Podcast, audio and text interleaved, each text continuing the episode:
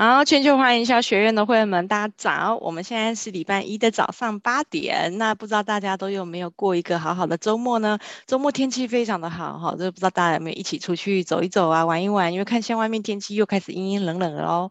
那我们全球华营销学院呢，每周一、二、三、五早上八点到九点，在 Zoom 上面呢，用不同的主题啊，邀请不同领域的讲师，还有不同国家的讲师呢，在呃 Zoom 上面跟大家做直播。我们现在脸书呢也在直播当中哈，那直播前十分钟。我们完整的版本哟。没有，今天我们讲师非常的大方哈，就是说今天的那个版本呢，完全可以开放哈，就是因为今天是讲水域的重要性，所以我刚刚询问了一下讲师，他就说没有问题，帮我直播。对，所以我们今天的这个讲座呢是全程的开放哦，所以大家呢可以邀请朋友搜寻一下全球华人营销学院的脸书专业，我们在今天在脸书上面全程直播哟。好，那我们今天呢讲座一样呢，在录影当中哈，有提供七天的回放，来不及观看的请把握。或时间哈，在七天内呢，就是赶快观看一下回放啊。那也同时欢迎大家在聊天室呢提问你的问题，因为今天的那个讲题啊，讲师他虽然是做水域观光运动的，但是他非常的专业，他的简报有好多知识哈。那我相信大家一定很常出去玩，如果对于水域的安全有一些想要提问的，记得在聊天室上面不要吝啬哈，提出你的问题，你的问题可能就是大家的问题哦。我们今天邀请到这个水域专家哈，那这题目呢，我自己也是兢兢业业的，这题目向海致敬，我们一定要敬畏大自然，我们亲近它，我们我们爱护它哈，但是更要敬畏它啊。那所以呢，今天呢，我们就邀请到宝岛野孩子创办人吴宏伟来跟我们分享如何向海致敬哦，然后海岛台湾四面环海的台湾如何发展水域的观光商机哦。那我们就不啰嗦，把时间把珍贵的时间交给我们的宝岛野孩子创办人吴宏伟。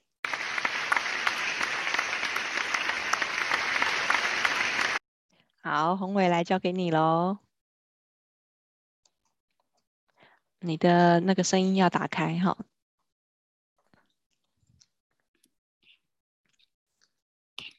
Hello，大家好，简报有看到吗？有，很清楚。大家好，我是宝岛野孩子户外探索有限公司的创办人吴宏伟。那我们今天要讲的主题是向海致敬。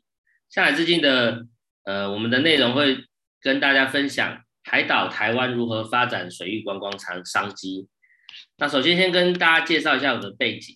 那虽然我现在在做户外运动相关，但其实我的背景是资讯工程出身。我是中央大学资讯工程系、中兴大学资讯工程研究所毕业。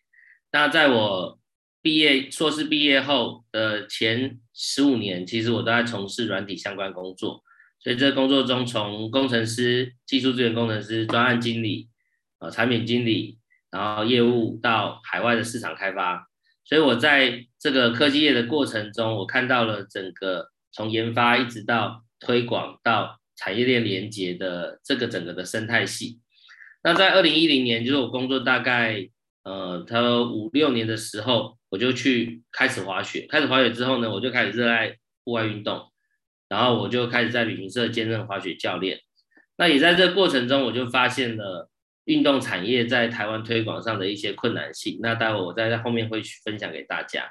那也因为我觉得这个户外运动改变了我的人生，让我的人生变得更健康，从一个宅男啊变成可以往户外走，然后可以交到很多很多的朋友，然后改变我的 lifestyle。所以呢，我就在社，我就在网络上成立了一个社团，这个社团叫台北野孩子。那一开始发想就是觉得，哎，我们一群人在台北啊，那我们在玩的过程中，好像探索到我们内心那个还在孩童时代的时候，那个很快乐、很纯真的一起玩的感觉，所以我们就叫台北野孩子。那在这台北在创办的过程中，哎，慢慢慢慢也累积到两三千人，目前是三千两百人，那就让它累积到两千人的时候，我就决定了，那我都有两千个人想要跟着我一起去玩。那我们都能够去想要享受更不同的 lifestyle，那我就想要把这个东西推广给更多人知道，所以我就把工作辞了，在两年前，呃，一年多前，三年前我开始从事呃兼职工作，在一年多前我就把公司成立起来，成立叫做宝岛野孩子。那为什么叫宝岛野孩子？因为宝岛是台湾的 Formosa 宝岛，那台湾这个地方其实有非常非常多可以探索的东西。所以我待会会在后面呃，接下来今天的简报会介绍给大家。那专业的部分啊、呃，你会看到我有很多很多的运动教练，包括水类的，包括滑雪类的、健身类的等等。那也是因为这些专业证照，让我想要把更多的东西分享给更多人。首先，第一个部分我们会介绍台湾的海域观光的地理条件优势。好，那我们知道我们要发展一个产业，其实地点是非常重要的。好，地点就是我们的硬体，那接下来就是我们的软体。在硬体的部分呢，你会看到，呃，我们把 Google Map 打开之后，大家手上如果 Google Map 会后有兴趣的话，可以把 Google Map 打开到开放地形，就是我们有一个是实境的画面。新画面打开之后呢，你把它缩小，你就会看到像我画面中这样的图。这个图代表什么呢？其实它非常非常好理解。你会看到这个地方看起来是不是一个比较浅？这个深度比较深。你们看到它像一个地形图，山脉跟那个凹槽的地形图。这个就是我们真实的海底的面貌。也就是说呢，在我们这海底的面貌里，你可以看到。台湾是非常非常有趣的一个海岛国家，因为我们的海岛的四周充满了不同的海洋地形。东北角是我们的峡湾地形，哦，所以它北侧这边比较浅，但是它慢慢的进入到太平洋，水深变深。在西岸全部都是沙基海岸，所以我们这边的海岸线非不不深，很浅，所以左侧几乎全部都是沙滩。在我们的这边右边的断层海岸，大家都应该都知道在哪里哈，就是我们的花莲、台东。好，所以我们的花呃，从宜兰的南南呃苏澳开始，好到花莲到台东这一层都是我们所谓的断层海岸地形。断层海岸地形有什么特色呢？你会看到从海上看过去的山非常的高，也就是代表说它底下的深度也非常的深，所以它是一个断层海岸地形。那我们都知道，在苏澳的内皮海岸，其实前几年有发生过沙滩车的很不幸的意外事件。原因就是因为这样的断层海岸地形，它其实在这个地形上，在沙滩上其实有相对的风险性。那这个相对风险性，并不是代表我们不能从事活动，而是我们应该在这样的地形上选择合适的活动。这也是我们今天在今天的分享里面想要分享给大家的。在南部呢，就是我们所谓的珊瑚礁海岸地形，所以大家都知道，我们去垦丁都想要玩什么？想要玩浮潜，对不对？那现在非常多流行的，像那个我们会游艇出去看海，我们会玩 SUP，玩独木舟。好，你会看到为什么在垦丁会有这么漂亮的珊瑚，这么漂亮的海洋可以玩呢？就是因为它的珊瑚礁海岸地形。好，所以在这样的得天独厚的条件下。其实我们台湾是一个非常非常适合发展水域活动的环境。那水域活动适合的区域呢，我们就会有不同地方有不同的适合的活动。好，那这是我整理出来的。好，那像东北角的部分，你会看到我随便举几个例子啊。比如说你可能适合钓鱼，适合潜水，适合冲浪，适合玩风，哦，适合船舶。哦，那各地都有它适合的地的活动。那适合活动的原因，就会跟我们刚刚前面提到的海洋地形有关，所以大家就，所以将近这个解除了大家疑惑，大家可能觉得，哎，为什么花莲，哎，没有人在玩什么？好，比如说你很少看到有人花莲在沿岸在岸边做潜水嘛？原因什么？因为它直接就进到很深的海底，所以它不适合做浮潜啊，或是基本潜水的活动。可是他们有什么活动？它有所谓的船潜，所以它可能是比较专业的，你一定可以潜到四十米深。好，这一类的，比如说你有 advanced 的证照，或者是甚至你有高氧证照，更高的潜水证照的，你可能可以在这个地方做船潜，但是不会看到这里有做初阶的潜水的训练。所以初阶潜水训练都在哪里？在东北角，在垦丁，在小琉球，在绿岛啊，在绿岛跟兰屿，好，绿岛跟兰屿，好，所以你会看到这跟它的海洋地形其实有非常非常大的关系。那有了。得天独厚，上天给我们地球，给台湾这样的很好的环境。接下来我们要发展水域观光产业，还有什么样很重要的因素呢？就是我们的政府的政策。那过去台湾因为在呃从中国撤退到台湾，这个政府发展起来，中华民国政府发展起来，一开始因为战争的原因，所以我们对所有的海洋的边境其实是封锁的哦，所以包括台湾、包括马祖、金门，其实在这一侧，在我们台湾跟中国面临的这个部分，其实我们都是封锁的，所以在过去的政策里，我们并没有开放海域，但是在现今，其实我们已经两岸相对比较稳定了，当然还是有一些政策面的冲突，但是相对稳定，全世界的呃环境都相对稳定的情况下，台湾是不是可以开始适时的去开放我们的海域来做观光呢？是的，台湾的政府，呃，中华民国政府，好，在这些年也开始做了相关的政策的配套，所以我们有所谓的向山致敬、向海致敬计划。大家会看到这十多年来，其实。山林开放以后，整个登山的产业就发展起来了。所以你会看到非常非常多的地方在卖登山用品，好，非常非常多人在爬山，不论是焦山，不论是百岳，好，你会看到非常非常多人开始做这样的活动。原因就是因为开放山林是政府先前的政策，在这样的政策之后呢，它就引发了大家开始往山去活动。那在往山的活动的过程中，你又看到出现了非常多的教练啊，登山向导带着大家去爬山，旅行社开了非常多的课，呃，行程带你去爬山，好，非常非常多的产业链就开始起来，台湾的登山用品品牌，台湾的登山的相关的店，好，就开始产生。那终于在这些年，政府也开始开了我们所谓的向海致敬政策，我们希望开放山林跟海域。好，让这个产业可以推广给更多人。那为了这整个的发展呢，其实政府成立了海洋委员会。为什么要成立海洋委员会呢？因为在海上其实有非常非常多复杂的管理的部分，包括我们有船，船就有分成商船、渔船。那我们在海面有海面的管理，在海下有海下的管理。好，所以整个海域的活动里面呢，其实牵扯到了非常非常多的部会单位，包括环保署、渔业署、哦，资产局、航港局、航港港航港局等等。好，那这些每个单位呢，它都有自己的权责范围。那包括我们在台湾的海域外围，其实如果大家去从事哈，如果有一天你真的是呃想要去试试看的话，你就开船往外开，第一个你会遇到谁？你会遇到海巡跟海关。好，海巡跟海关差别在哪里？海巡在抓偷渡客，海关在抓走私。好，所以其实台湾的海域是被封锁的啊。所以基本上你想出去，不是你高兴出去就出去，你就会有海巡跟海关会巡到你。好，这也是巡防我们的整个台湾的海域的安全。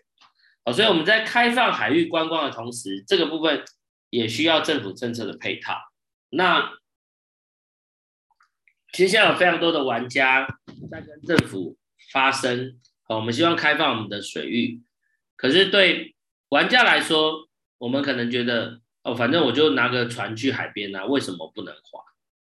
可是对政府来说，它就有非常非常多的考量，比如说你会不会偷渡，你会不会走私，哦，你会不会在海上发生危险，等等等，其实有非常非常多的部分是可能我们玩家并没有思考到的部分，所以一个海域活动、水域活动要能够发展呢，我们的政策就要搭配我们的实际的情况来做调整，所以政府就成立了海洋委员会，在公布相关的政政策跟跟呃我们的民众也好、业者也好做沟通。所以如果有兴趣的人，也可以随时去关注我们的海洋委员会的一些最新政策，相信就可以去了解我们整个的市场脉络。那上面是我们的一些政府目前已经做到的一些相关的事情，你会看到上面。我们其实已经有非常非常多场的海洋委员会的记者会，哦，包括我们的行政院长哦来宣布我们的国家海洋日的开始，哦，那在政策上你会看到我们从禁止开始做，开始开放为管理。那海洋委员会呢，也跟相关的部会也找了学者、找了业者、找了协会，开始去合作做调整我们整个的国家政策。各地也成立了相关的观光局，包括北关处，包括东北角管理处，啊，甚至马祖有马马祖的管理处，肯定有垦管处，好，各地都有。花莲、台东各地有各地的观光局，观光局去搭配政府的政策，用观光的出发点去规划国内外合适的活动，在各地的区域。你看左下角，不晓得大家有没有去过这个地方哈？这个飞天扫帚在哪里？在基隆的海科馆旁边，然后有个潮境公园。那这整个是海科馆委托海洋大学去做整体的规划。那因为这个地方有商船、有渔船啊，也有相关的很多东西哈。那这个部分，哎，他因为做了这个飞天扫帚之后呢，其实就啊，抱歉，做了飞天扫帚之后呢，其实就有非常非常多的人就跑到那边去拍照、拍完美照。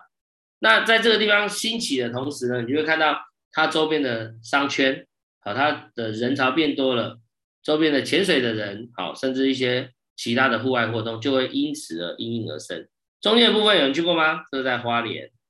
好，在右边这个是我们东北角龙洞湾海洋公园。好，这只是几个例子哈。大家如果有兴趣，因为现在秋冬了，台北很冷嘛。六日其实大家不妨开车往东岸去。我们一过了宜兰，到了花莲，就看到非常美的海洋。花莲往台东，到了台东你就差不多回到接近夏天了。再继续往垦丁，就完全是夏天哈。你会知道。我因为我是刚从高雄回来，今天我昨天晚上才从高雄开车回来，我带了一堆长袖跑到高雄去，然后我就跑去百货公司买短袖短裤，因为热死了。好，所以你会发现北部人才有春夏秋冬哦，其实南部人没有春夏秋冬，南部人就是热跟很热啊，只有热跟很热。其实我们都已经这么这么冷了哦，七点五度九度了，那边还是非常非常的热。好，所以大家知道，其实我们全台湾其实有发展。非常发展水域全年的一个条件，只是说大家并不晓得哪边可以玩，我该去哪玩，还有找谁玩，还有更重要的是，政府也没有告诉我们你可以去玩。那这就是我们整个的发展的条件。那在这个过程中，你会看到其实有非常非常多要做的事情，包括最基层的人力的培养。所以看到各大专院校都开始成立了观光科系、运动休闲管理系、海洋相关的部分。好，那这个学者的部分呢，像我去年跟前年参与非常非常多的公共会议，跟海洋大学、成功大学、海洋呃海洋科技大学等等的学者啊教授们，他邀请我们业者去了解我们业者在实行这个水域推广的现况需要的部分。再由学者去跟政府做沟通，好，让政府去设立相关合适的法条来做合适的管理政策。那在业者的部分呢，我们需要做什么？第一个，我们非常多人因为过去政府并没有开放的关系，我们就怎样偷偷玩。好，大家都会知道，台湾政府最喜欢这里禁止，那里禁止，这里禁止，那里禁止。可是你会看到禁止真的能够带来管理的效果吗？其实没有。禁止只能让我们去偷偷玩，好，偷偷玩会造成什么结果？反而你有更多的意外会发生。为什么会偷偷玩？因为台湾就这么美嘛，隔壁的山就这么漂亮嘛，啊，就在我家隔壁，啊，爬上去很安全啊，为什么不去爬呢？所以这时候就会造成政府觉得，哎，反正我就让你不要去就安全。可是民众他就是想去，而且那里明明就很安全，他也知道，他也觉得很安全。可这个安全呢，可能是条件下的安全。什么叫条件下的安全？他可能下大雨就不安全，他可能台风来就不安全，他可能台风来的前三天就开始不安全，或是台风后三天因为接连带来大雨，它还是不安全。那怎么去判定安不安全？是不是就需要专业的人来告诉你怎样安不安全？所以政府如果用禁止的条件下，没有业者能够发展。就没有办法有人告诉民众安不安全，所以这是整个的产业链的一个环环相扣的环节。所以在业者部分呢，我们政府就应辅导更多业者登记为合法的水域公司，啊，地方的官地方的机关去辅导，提供更安全的活动。那也让我们去开始去开设更多的教练课程，去培养我们的专业教练。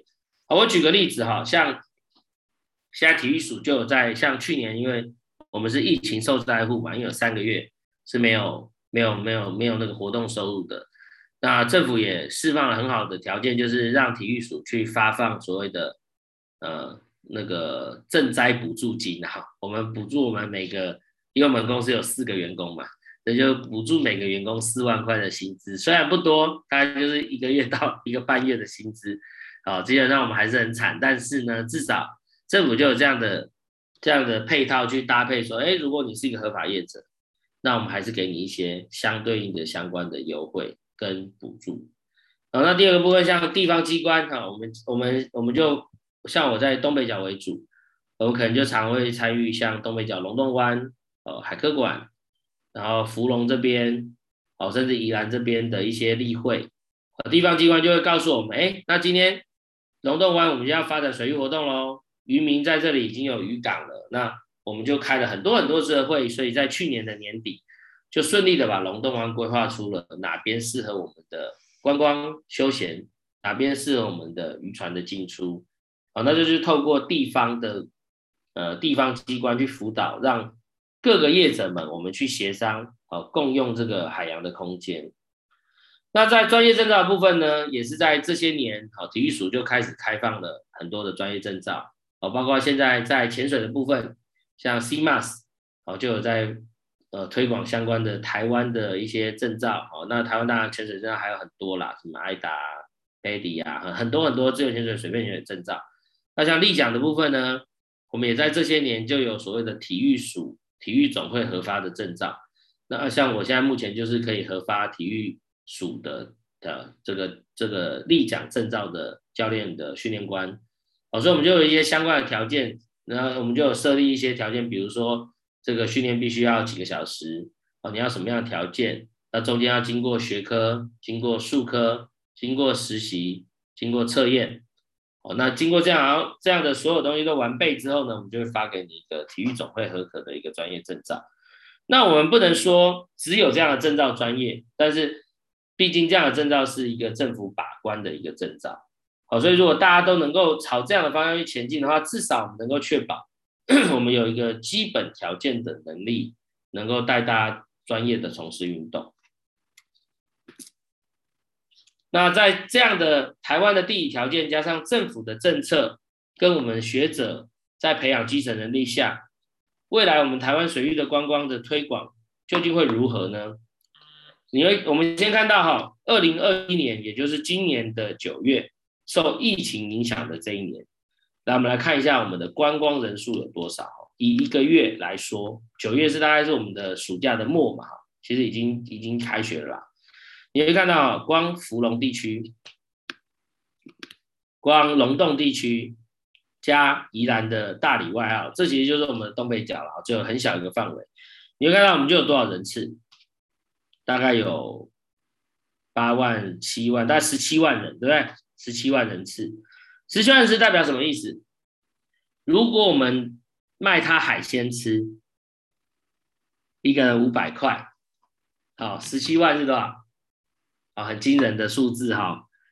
可是如果我们再把它换成什么，我们来玩水域活动，一个人平均单价多少？两千，再加上因为水域活动他会多住一晚，一个人再多加一千，他再吃两餐，再多加一千，每个人四千。我们来算一下啊，大家手上计算机就可以拿出来算了。这个数字乘上一人四千块，跟刚一人四五百块差异有多大？好，大家就会知道哦。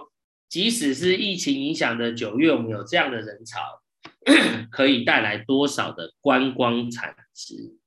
哦，这是大家注意哦，这叫观光产值。好，再来，垦丁，垦丁的人数也很惊人哦。这样加一加，大概也有个五，大概也有个五万人、六万人哈。那垦丁可能要住更久，三天两夜，大家去算一下。所以，如果我们能够把这个我们过去大家开玩笑哈，台湾只有海鲜文化，没有海洋文化嘛，因为大家都去吃海鲜啊，吃完就走了嘛哈。那如果我们把它变成带他在海上玩一整天，带他在海上玩两天一夜、三天两夜，大家看看我们的观光产值有多惊人。好，那大家会知道哦，现在你会看到，哎，现在有人会说啊，那现在是室内的，因为都是国内旅游啊。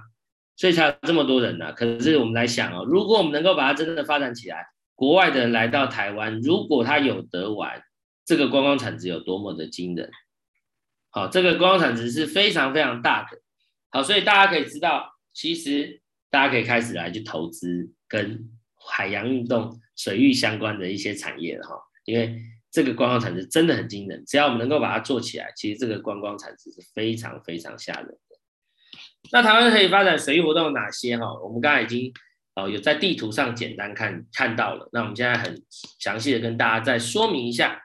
我们看到在山林的部分，我们台湾很特别哈，因为我们除了海之外，我们还有山，所以山林里面的水域可以开放什么？溯溪。好，大家已经看到有非常非常多溯溪啊，泛舟、花莲啊，很多地方可以泛舟。海洋的部分呢，有分成水面跟水下。好，水面的部分大家大家比较常去做的啊，大家有没有去过日月潭？大家有没有在那个巴黎做过观光渡轮？好，大家有没有坐过船跑到什么去龟山岛看鲸豚？啊，这都有，就是我们的交通观光船。好，再来呢，如果你有在玩一些水域活动的话，它会有所谓的娱乐渔船。那更高级点，我们就会所谓的游艇。那再来呢，我们在风力的部分，我们就有帆船、风浪板、风筝冲浪、水翼冲浪。啊，这个是利用风的东西。那再来呢，我们还有利用人力的东西。哦，人力的东西就像独木舟啊、立桨啊、轻艇等等。那这三个有什么差别呢？第一个是耗油的，好，所以机械动力呢，基本上它很容易带你去玩，可是呢，它对环境的污染相对的比较大。好，那第二个风力的部分，为什么我们可以发展风力？好，这就是台湾有趣的地方。台湾在夏天吹什么？西南风，冬天吹东北季风，所以住在台北的人就会觉得秋冬特别冷，因为东北季风会吹到。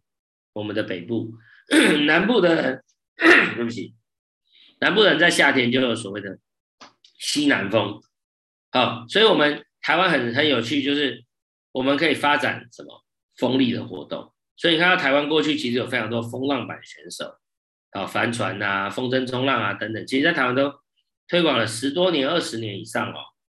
可是很多人可能都没有玩，就是因为产业没有起来，好，所以只有少部分人在玩，因为玩的人都没有钱赚钱。所以他们就只能当休闲玩。那水翼冲浪呢？就是大家如果有机会可以去查 win w i n g，然后 Foil F O I L 哈。这个水翼冲浪是一个很新兴的运动，其实全世界大概在这三五年 非常流行哈。那这个东西呢，就是手上拿着一个小风筝，它就在水上就可以冲浪。好，这是一个非常好玩的东西。它大概一个一个一个产品大概十几万，所以其实它带带来的产值也非常非常大。那人力的部分呢，就是我们在我们刚讲，夏天吹西南风，所以东北角可以干嘛？就没有风，好，所以我们就可以玩人力的部分，所以我们就有独木舟、立桨、轻艇等等的发展。那在水下的部分呢，我们可以发展什么？水肺潜水跟自由潜水，好，这两个大家其实应该都比较耳熟能详，比较熟悉。那我们台湾的发展现况遇到的最大困难就在什么？第一个是大家觉得户外运动很危险。可是这危险是来自于什么？因为我们不晓得户外运动应该怎么玩。好，所以我们我们的问题是，我们应该把这个户外运动当成什么？我们是探险，不是冒险。什么叫探险？什么是冒险？探险的意思就是说，今天我告诉你说，哎，我三个月后要爬玉山，我现在就开始准备东西，我就冲上去了，这叫做冒险，因为你没有任何的风险管理。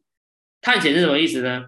我三个月后要爬玉山，所以我先去检查我的基础体能够不够，我有没有规划相关的行程，我是不是应该要找向导，我该买什么装备，这些装备我是不是应该要先去哪里试过？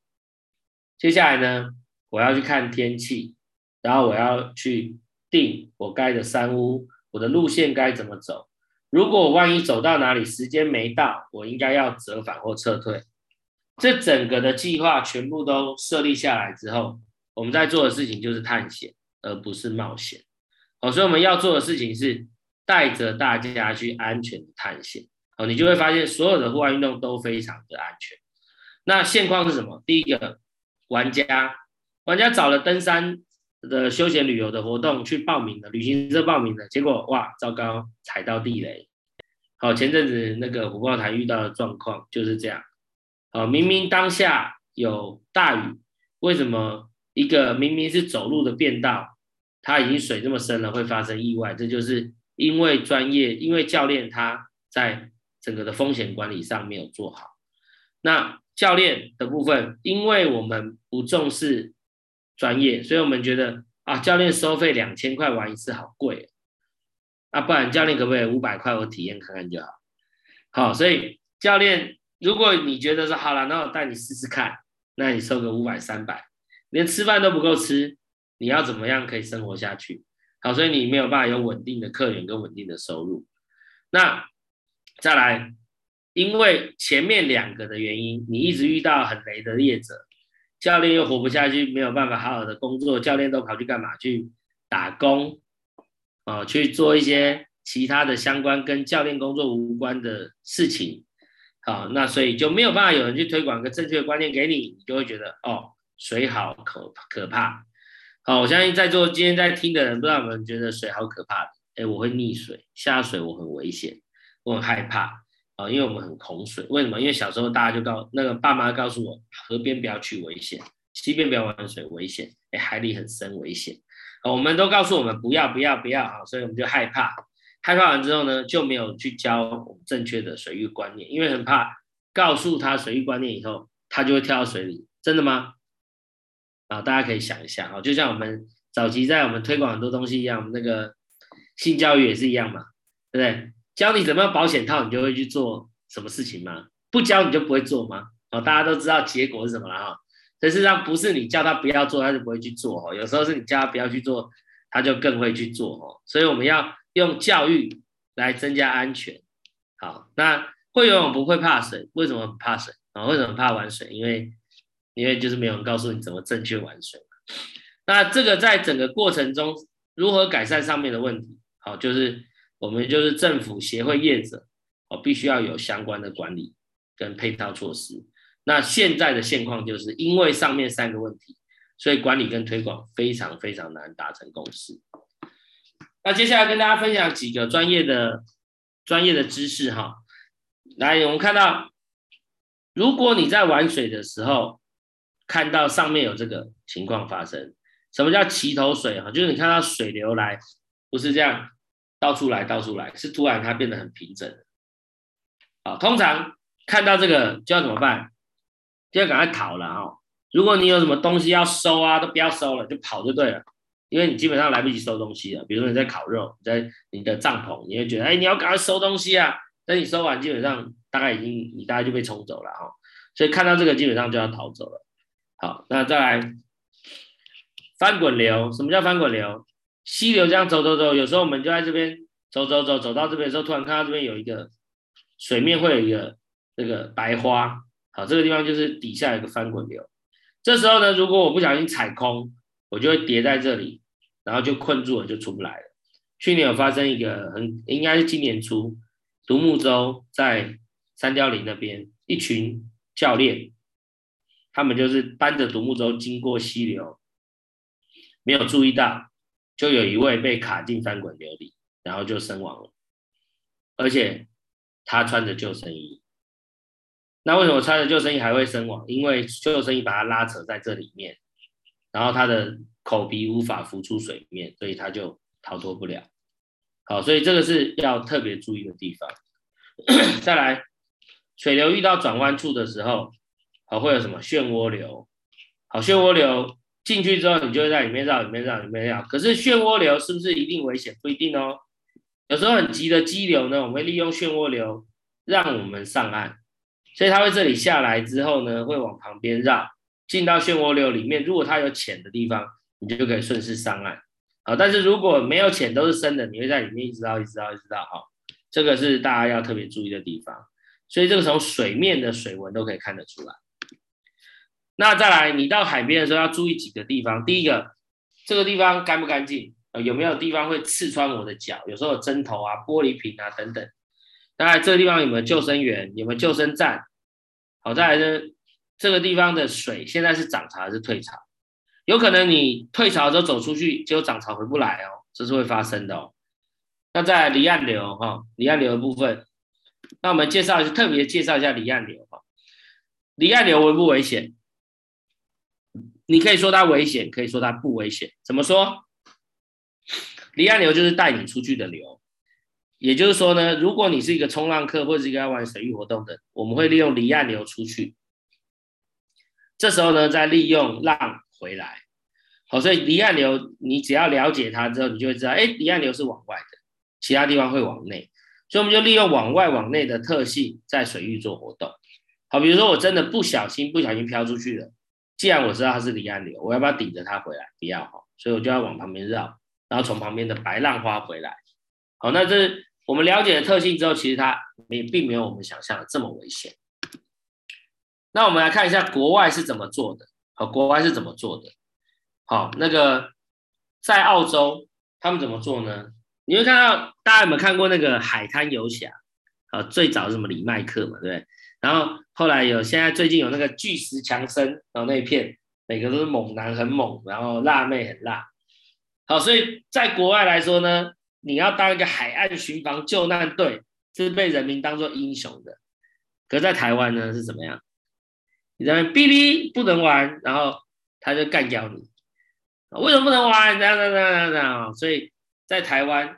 你没有办法去尊重这样救生员的工作、救难队的工作，好，所以这个很重要哈。在国外，你看人家是政府去投入资源，在海岸做什么直升机的巡逻、救生艇的巡防，好，去政府出钱去设立救生站，付给这些救生队。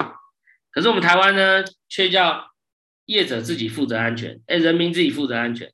海边那有那个店啊，那你不然你那个每家店付三万块，你们从中集结一节去请救生员，好，这个东西是我们台湾很可惜的地方。所以你看到我们拿澳洲为例子，好，第一个大家觉得救生员是英雄嘛？哦，小时候如果你告诉你父母说，我长大想当那个海滩救生员，他们说哦，去去去哦，去训练。台湾不是哦，当什么救生员啊？那那个以后没饭吃啊，啊那个然后没有尊严嘛，哈，所以其实。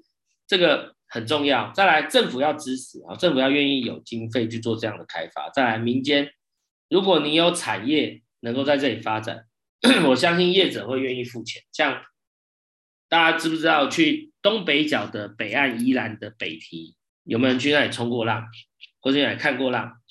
有到海边有一排的救生站，对不对？你知道那些救生站的钱哪来的？就是政府强迫那边的冲浪店每人要付钱。然后他们就成立了一个协会，然后每个人都要每个月交保护费，缴到那个协会以后，协会再用那个钱去请救生员，然后去打扫沙滩的环境。那如果别人外地人跑来这里要玩，就会被他们当地的冲浪业者就不行，你不能玩。为什么？因为我有交保护费啊，你没有交保护费啊。可是这合理吗？这其实不合理哈。为什么？还是大家的啊，为什么别人不能玩？为什么别人不能用？所以这的从头到尾，政府叫旁边的商家去缴保护费来请救生员，这件事情就是不合理的嘛。因为这是海岸线是政府的，怎么会是叫业者去付保护费呢？旁边冲浪店要不要缴税？要啊，他在那里租，他要付他的相关的配套的经营的费用啊。怎么可以把海滩的管理的成本也转嫁给业者呢？转嫁给业者之后，业者就不愿意让民众去玩嘛。那这个海岸。这个活动怎么可能会开放？哦，所以这是一个，我们举一个国外例子给大家参考。那水上活动来分享给大家一个非常非常好玩、好非常非常重要的东西哈。有没有人告诉我，你去溪边考都会穿救生衣的？我相信没有了啊。那有没有人告诉我，你去海边踏浪，那个走到那个海边啊，想去踏踏浪，也是穿救生衣的？应该也是不会了哦。所以为什么我们会常常发生意外？就是因为救生衣太笨重，救生衣太麻烦，救生衣拍照很丑嘛，所以你就不愿意穿救生衣嘛。那可是危不危险？不穿救生衣到海边玩危不危险？有风险。所以这时候呢，其实我们有一个叫做那个 Rescue 啊，这是我们的冲浪的救生腰包，这是德国进口的救生腰包，台湾也有做，台湾有做。好但是德国进口的这个当然是相对 reliability 可能比较好，但是没关系，大家可以自由选择。这救生腰包怎么样用呢？它这有个拉拉拉的插销哈，当你遇到紧急情况，只要一拉，它里面有钢，立刻把它膨胀变成一个救生浮条。救生浮条浮具可以可以怎么样呢？它可以承载至少两个成年人啊，所以其实它是非常非常非常安全的好，非常非常安全的。那这个最大的好处是什么？最大的好处就是说，因为它很方便携带，它只要绑在腰上，绑在腰上之后呢，你不管去溪边玩啊，去海边玩啊，你就带着。比如说，大家如果是家长，你觉得小朋友哦，你很怕他危险，很怕他危险，那我们就把他叫他，哎，请他我带一个带一个这样的东西，好，带一个这样的东西之后呢，我就可以我就可以那个我就可以带他们来来，我在不好意思不好意思，好，就是我们就可以带着他去海边玩，那他们遇到状况的时候，他只要拉，他就可以安全的救自己。好，所以这个是非常好的东西，大家可以有机会可以去找找看。好，那我们也有卖了，哈，有需要可以找我们，你们可以自己在虾皮买，我没有什么意见。好，那再来呢，我们来，时间不多，我们很快介绍一下整个的产业。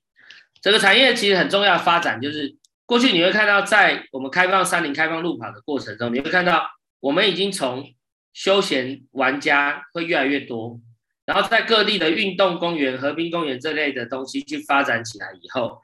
你会看到越来越多人去从事相关的运动，也因为从事了相关运动之后呢，产业就因此发展。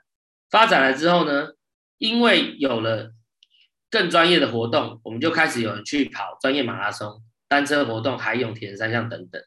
那怎么样让大家从休闲转到专业？很重要的就是教学。好，所以专业教学是我们把休闲带到专业很重要的一个环节。那这个环节里面呢，我们要如何做？我们就需要教学啊，所以有专业的教学团队就会把你从休闲带到专业。你会看到客单价就会从很低，会慢慢的变到很高。好，那接下来呢，我们看到水域发展一样，我们水域发展呢，如果未来水域发展要有机会的话，我们就必须要怎么做呢？我们要从休闲的这些独木舟体验、体验潜水等等，我们要发展到专业。那专业以后呢，你就会开始可以探索海洋，用独木舟、用立桨，好，用潜水。那在这样的过程中，我们就可以把客单价拉高，这个产业链就可以被带动起来。那在这个带动的过程中呢，我们就会专业教练在中间就可以赚到他的生活费，我们的设备商就可以慢慢去做我们的相关的产品制造，去赚到钱，内需市场赚到钱。接着我们就去开，可以去发展我们自己的自有品牌。那大家可能不知道哈、哦，国际有名的冲浪板、SUP、滑雪板，甚至连游艇，其实几乎都是台湾生产的、不晓得大家有没有知道？好像是我们的那个雅果游艇，就是全国、全世界非常非常大的游艇的业者哈、哦。所以这个其实非常非常多游艇制造商啊，这些运动产品制造商其实都是台湾的。可是为什么台湾内需市场没有，造就他们就必须做外销？所以他们也不会有台湾的品牌，好，所以这是非常非常可惜的一件事情。好，接着呢，宝岛野孩子要做什么事情？宝岛野孩子希望串联整个产业链，对外我们与交通部、行政院、教育部做相关的政策的订立，让这样的政策方向越来越适合发展整个的水域活动。那对内我们去培养教练，我们培养教练成为什么教练？我不是只是会玩、会技术强就好，我要教你如何教学。我要教你如何做行销，然后接下来我们去串联各地的场域业主，我们让这些教练有地方可以教。好，那在商品端呢？因为你已经是专业教练了，所以你就会很多专业商品你自己要必须要用，所以我们就会串联相关的装备的设备商。好，所以我们可能有防水的太阳眼镜、防水箱，好，我们刚刚讲的充气的救生腰包、专业的户外的运动相关的品牌跟用品。所有的玩家呢，进到我们这里，我们就会去被，我们就会去教育他，哎，政府的政策是什么，应该怎么玩。那接下来呢，我就有教练培训，让他知道，哎，让他可以找到专业教练带他玩。再来呢，我们就有装备的零售商，那我们可以告诉他，哎，你什么装备才是专业的教练，呃，专业的运动装备，你该如何做选择？好，所以在我的这个里面呢，我们就分了很多的不同学院。不同学院里面，我们会规划课程。以立桨来说，我就有一般的课程、冲浪课程、救生、好教练培训等等。那这整个课程的内容呢，我就会每一个独立线都可以找到专业的玩家去带你到各地去玩。好，这只是举一个例子，像我们立桨，我们去全台湾这么多地方可以玩。那这些活动以外呢，你需要什么东西去告诉你可以玩什么，我们就有，然后我们就有救生学院，我会推广水域相关的东西。那我们就定期我们会举办像今天这样，很感谢那个华营销学院邀请我们来演讲哦。未来如果大家觉得很不错的话，我们希望有机会，可能每个月一场或两个月一场，因为光我们的活动主题，我就可以安排到一个月到两个月就一个主题哈，可能介绍立桨主题、独木舟主题，可能溯溪主题、潜水主题哈，每个主题其实都足够讲，其实一个小时都不够讲，好，可以讲更多，我，分享很多相关的知识给大家，大家就会知道这个运动应该怎么安全的玩，好，这是我们宝岛野孩子的一个初衷。好，接下来呢，我们会利用包大野孩子去串联全台湾各地的户外运动，好像我可以让你知道说，东北角、宜兰、花莲、台东南部、小琉球、垦丁、绿岛、兰屿，你可以去哪玩？好，我们就可以串联各地的活动。你到了当地，你就会知道，哎，原来包大野孩子有这个可以玩。我们帮你严选出专业教练，专业教练带着你去玩真正的专业的户外探索，呃，而不是我们去啊做。呃，危险性的冒险。那我们在平台上呢，我们也串联了，我们也把它做成了预约系统。这个预约系统也帮助我们的教练，他更容易去管理他的课程。那也让我们的玩家更容易去预定。那过去你要去玩一个活动，你可能上去订之后啊，你还要联络粉丝页，粉丝页还告诉你说，哎，那我要先转账哦。那转账我还确认说我到底有没有转账成功。转账成功完之后，你还不知道，哎，我到底有没有报名成功？啊，我报名到时候我要去哪里？我要拿什么凭证去确定我有报名？我、哦、这些东西你都不用担心。当我系统只要点了预定之后呢，你就会直接在系统上看到什么时候有空，还有几个名额。报名完之后啊，如果苦碰券我就填下去苦碰券就让你折扣。折扣完之后呢，我就线上金流用刷卡，用线上转账，转账成功，系统就会告诉你，哎，缴费成功，拿到电子票券，现场拿电子票券直接核销。好，所以这改善了什么事情？第一个。教练更容易管理课程，更容易去管理金流，专注在他的教学活动上，而且他有个网站可以替他做曝光。那对学员来说呢，我很容易去管理我想要去哪玩，我随时上去看，随时点选，随时报名。更重要的是，我们跟一般的现在旅游平台不同的是，旅游平台它上来的跟我们的活动的状态基本上功能一样，可是它没有严选真正专业做户外的团队。好，基本上你只要有活动，他就跟你合作。哦，可是呢，他不会去筛选他的教练的资格、教练的能力，他是不是真的有做专业教学？所以越来越多人做体验活动，可是体验活动你并没有办法利用体验活动去真正了解这个活动的美好。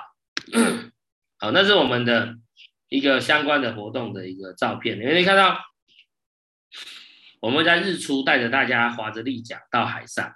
好，那我们把大家集结起来在海上，然后帮他们拍照。那我们现在甚至还有空拍哈，超过十个我们就有空拍的服务。那左边这个很漂亮的这个小丑鱼，这个海底不是国外哈，这是我们的东北角，而且这里的水深只有三公尺。好多人知道，其实东北角就有浮潜可以看到这么美的地方，可能没有人带你去过，你也不晓得。右下角这个一样哈，你看到这么美的海底珊瑚在哪里？就在我们东北角的龙洞，你会看到这个水深才多少？也是三米以下哈。我们任何人要带着浮潜装备，我们带着你，你就可以看到这么这么美的台湾的海底。所以不是台湾没有地方让你玩，很多人都是，哎，台湾没那么漂亮，我要去巴厘岛。哎，台湾不能冲浪，我要去夏威夷。没有哦，台湾上礼拜才办完国际冲浪大赛，我们有非常多的专业的冲浪选手，我们有多少潜水教练，我们多少专业团队带着你去玩，可是没有人知道为什么，因为没有宝岛野孩子这样的公司出来。介绍专业的运动给你们，让你们知道哪里可以玩，带着你们去那里玩，而且是真的是有证照的教练带你去玩，带你去探索台湾的美好。好，最后我们的官网叫做宝岛野孩子户外探索。哦，你脸书搜寻我们的粉丝页“宝岛野孩子户外探索玩乐园”，首页是 FWA Formosa Wild Adventures，在带你去探索台湾的美好，所以 Formosa Wild。就是野外啊，adventures 探险，所以我们的简称是 FWA。你会在脸书搜寻 F FWA.com.tw，你就会找到我们的首页，我们有相关的活动资讯，还有一些教育的文章都在里面会分享。那扫这个条码也会到我们的官网。那我是雪叮当啊，吴宏伟，我是包大孩子户外探索股份有限公司的创办人。那欢迎大家来跟我联络，那找我们一起玩。谢谢大家。好，谢谢宏伟，你时间掌握的真的非常的好，棒，给你一个赞哈。我们停留在这一页一下哈，就是刚刚真的。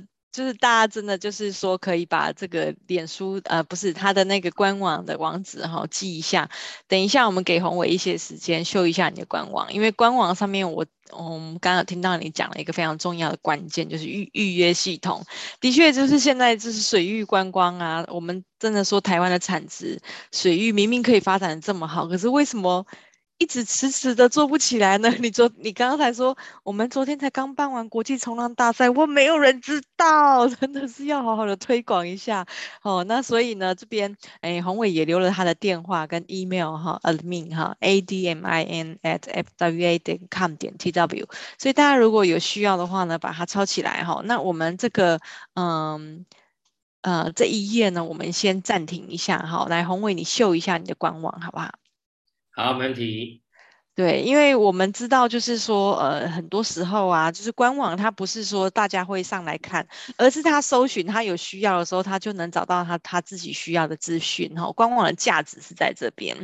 那你看，就是就一个水域观光来说，宏伟他真的是把他的官网，我因为我自己逛过，哇，非常的内容非常非常的丰富。哈，来，宏伟让我们看一下你的这个预约啊，然后还有你的一些呃呃部落格的内容，秀一下给我们看，你大概介绍一下好不好？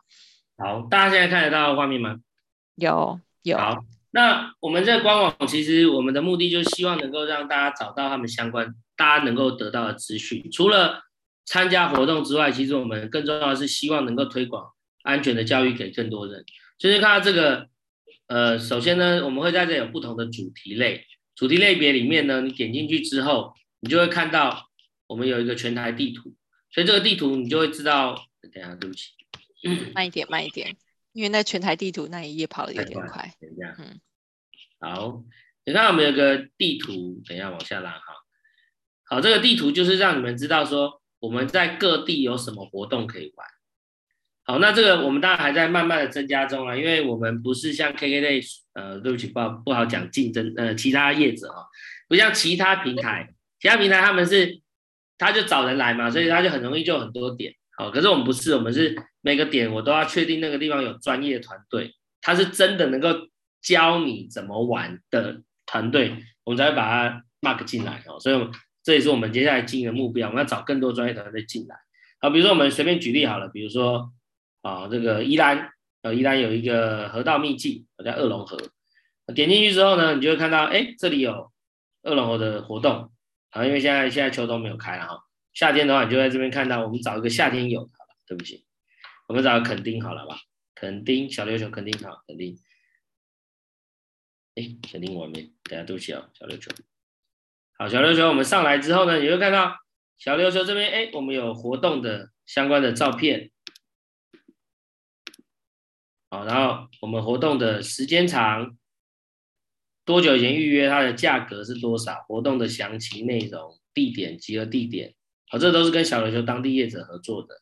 那我要报名的话，我只要点立即预定，我就可以看到，哎，我现在有哪些时间可以报名啊？比如说十二月十号，哎，比如说我下礼拜六想去玩，哦，十一号，啊，然后我就看，哎，早上八点、十点都还有名额，我点下去，哦，我就下一步，哦，点，因为我有一人一版跟国中国中生跟一般一般的那个大人啊，点下去，下一步，我们就可以去填写，哎，我的相关的资料。然后就你只要填了资料之后，你就会成我们的会员。然后这边如果有折扣码，你就打进去，好，那你就留言，然后相关的资料，我们就会你就会拿到一个电子票券，我们就会确定你报名成功。这真的超酷的，因为因为你看你看，真的就是如果说每一个每一个其实都可以做到像像像这样子这么方便的话，其实水域尤其是像现在立桨这么的行。大家都常常去玩立桨，但是可能很多人真的都不知道这个预约已经可以做到这么方便，对。然后还有就是说，嗯，看样子你应该是蛮需要，就是各地如果有一些呃专业的教练，其实是可以来找你合作，对不对？对，没错，没错，没错。就是他可以在你这个平台上面去做曝光。我在嘉义那边有认识一个帆船业好像应该可以介绍给你认识哦。他从那个从那个高雄那边出海，他有自己的船。我介绍给你认识。我觉得那种如果是因为像像冬天呐、啊，如果早上坐帆船出去玩，我觉得应该是还不错。很不错。对对对，好，我再介绍给你哈。那宏伟，我还需要你帮我们播一支你觉得很不错的那个 YouTube 影片，就是就是因为你讲到你们有空拍的服务，对不对？对。对，那如果说呃有有一些你觉得有有没有影片可以跟我们分享？你刚刚在分享的时候有没有把那个左下角的那个音源把它打勾？等一下哦，你再重新分享一次，你先把它关掉，然后重新分享一次，然后先把那个声音左下角的那个声音把它打勾。大概影片不要放完，大概放个两分钟，让我们看一下。对，因为我觉得一个水域观光业者可以把。那个是那个整个做成这个样，我觉得非常厉害，真的是很用心。对，好，我们来看一下，你有没有看哪一支比较？我们来看一下我们的我们的活动影片好了。好，那如果说等一下有那个安全示范的，或者是安全教学的那个知识型的，也可以放。大家可以追踪一下我们的频道啦，因为我们你官网就可以点到我们的 YouTube，其实有很多教学的东西给大家看。OK，我们分享一个。那个影片给大家看，大家可以去搜寻一下宝岛野孩子哈，追踪他们的那个有很多好看的影片可以看。我一下哦。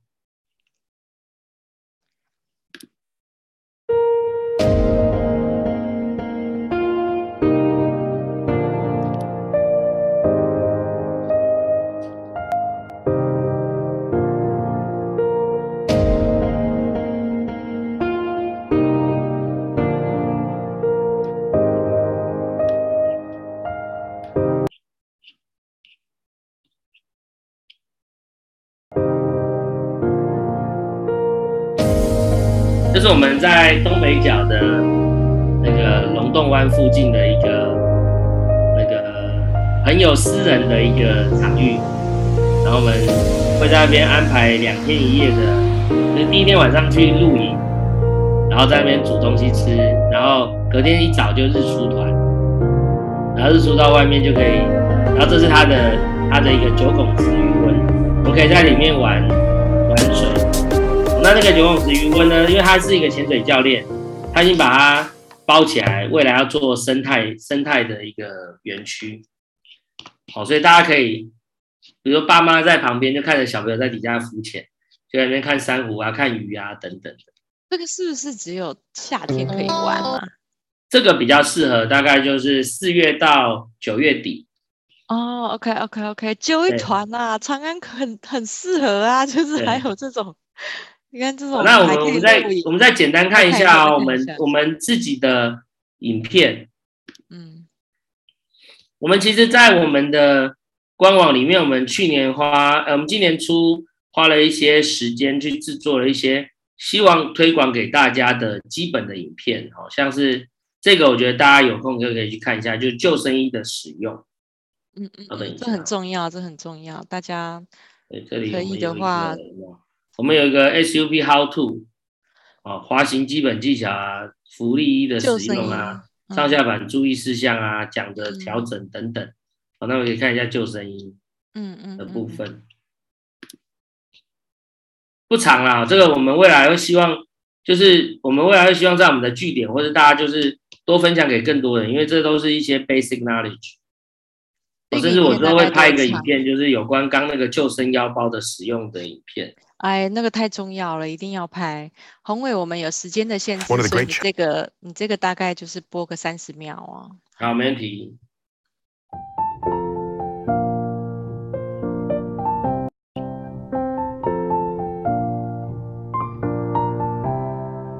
我们就教你怎么样穿救生衣。啊，特地请上了两位辣妹来帮我。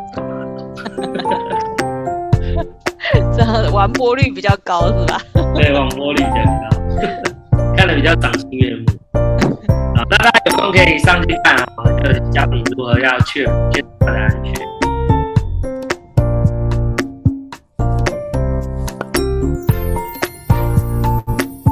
好，开始讲了。太棒了。OK。好，这个这个救生衣的这个宣传真的是很重要哦。红伟，你赶快拍一下那个救生腰包的影片，因为那真的太重要了。那个那个腰包就是说，就是如同你刚刚所说的，我们如果去溪边烤个肉，我们不会。我们不会没事穿救生衣嘛？对啊，那或者是可能玩个立桨，我们可能就是或者是一些比较安全的，我们不会穿救生衣。但如果有腰包，就是万一哈、哦、有意外发生的时候，那腰包真的就是一个很重要的一个救命的一个来源哈、哦。这个就是很很期待你赶快拍。然后我刚刚看到你的那个整个生态产业链，呵 呵就真的也是觉得你太强了，真的可以把你的生态圈跟产业链给画出来哈、哦。那我们就是说，看你这边你有。需要再进一步要帮你介绍谁的话，你就是都可以再讲。然后我刚刚也听到你的呼唤了，你想要每个月 可以的话，有机会可以上来全球欢迎小学院多讲几场。我有听到你的呼唤哈，就是我们这个学院呢是会员制哦，他们可以听到一整年。那所以我觉得很棒哈，就是可能我们现在已经排到二月了哈，那就是三月四月的时候都可以再慢慢的再邀请宏伟这边再跟我们做多做一些水域的分享哦。好，那宏伟那画面给我一下哈，我来做一下明天的预告喽。那大。大家如果有需要，记得要上去找一下那个宏伟的，呃呃，宝岛野孩子的这个。的这个官网哈，然后可以来看一下，就是说，嗯，夏天有没有一些活动可以去参加的，直接预约就可以了，超级方便哈。好，那冬天的话呢，像现在就有垦丁啊、小琉球啊，都很适合大家哦。好，那今天非常感谢宏伟来跟我们做这样子的分享。那我们明天呢，来了一个美国伙伴哦，哈，这个是北美十大杰出青年，我们金展学院可以邀请到。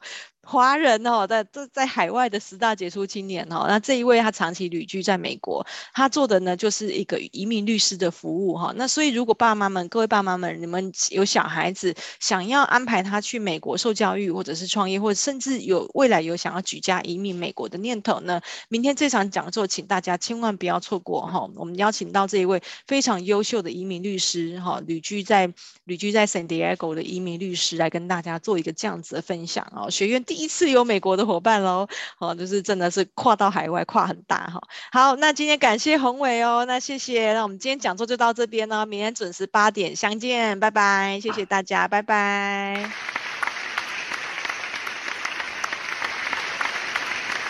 好，宏伟，谢谢喽，谢谢谢谢，拜拜，拜拜。